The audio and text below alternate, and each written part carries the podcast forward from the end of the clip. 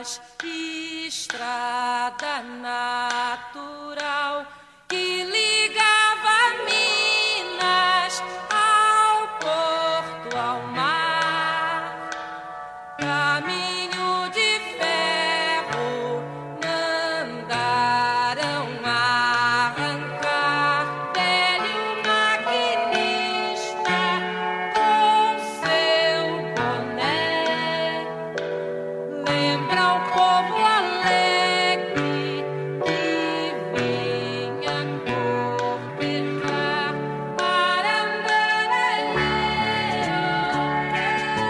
Você já parou para pensar que na nossa sociedade parece que as mulheres precisam fazer o dobro que os homens para provar o seu valor e poder, enfim, ser elas mesmas? O áudio de hoje é sobre uma mulher que não descansava enquanto não ouvisse a perfeição. Talvez ela quisesse cantar a perfeição que achava que o povo brasileiro merecia ouvir. Ela é Elis Regina. Incansável no estudo da música e no escutar do mundo, todas as músicas em que colocou a sua voz foram eternizadas, tendo revelado inúmeros autores pela sua voz. Elis Regina nasceu no dia 17, quando as águas de março fechavam o verão no ano de 1945. Ela é de uma família pobre do Rio Grande do Sul. E dizem os pais dela que cantava desde os seus três anos. Ao invés de falar, ela cantava. Com 16 anos, ela já tinha contrato com uma das maiores gravadoras do Brasil. Ela mesma disse que a perfeição é uma meta e, mesmo antes de morrer, dizia que ainda estava perseguindo a perfeição.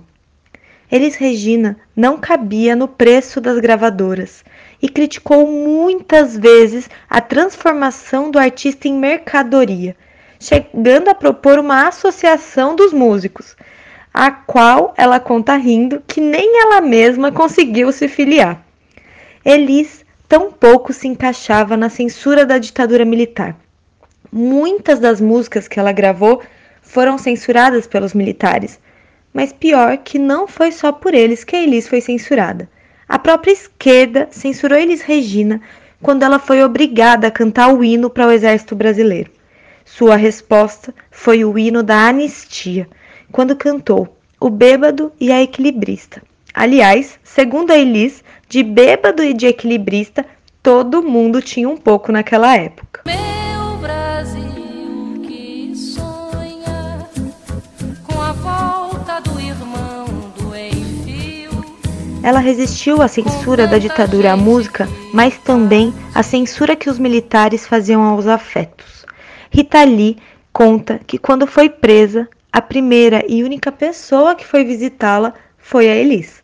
Ela gritava na porta da cadeia que ia chamar a imprensa se não pudesse ver a Rita Lee.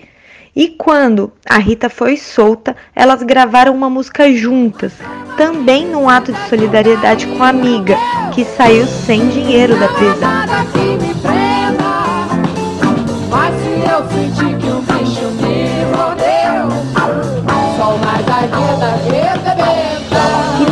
Pimentinha, apelido dado por Vinícius de Moraes a Elis, não aceitava padronizarem a sua música, sendo ela mesma quem fazia os arranjos das músicas. Elis não media esforços para cantar como queria. Tem histórias de que ela passava horas ensaiando para dar uma risada ou para passar alguma emoção específica na sua música. Aliás, que mania é essa que a sociedade tem de medir a ação de todas as mulheres? O nosso corpo, a nossa voz, o nosso cabelo, o nosso jeito de ser. A música era a única medida possível na vida de Elis. Era ao mesmo tempo onde ela buscava a perfeição e onde ela expressava o seu jeito de ser ela mesma. Talvez sermos nós mesmas também tenha a ver com queremos deixar tudo de bom que temos dentro de nós para o mundo. Quantas Marias não estão nesse mundo tentando chegar também à perfeição? É só prestar atenção ao seu redor. Existem mulheres incríveis pegando o trem do seu lado enquanto você ouve esse áudio, e às vezes você nem sabe disso. Quantas de nós, mulheres de luta, também não somos como essas Marias e como tantas Elis?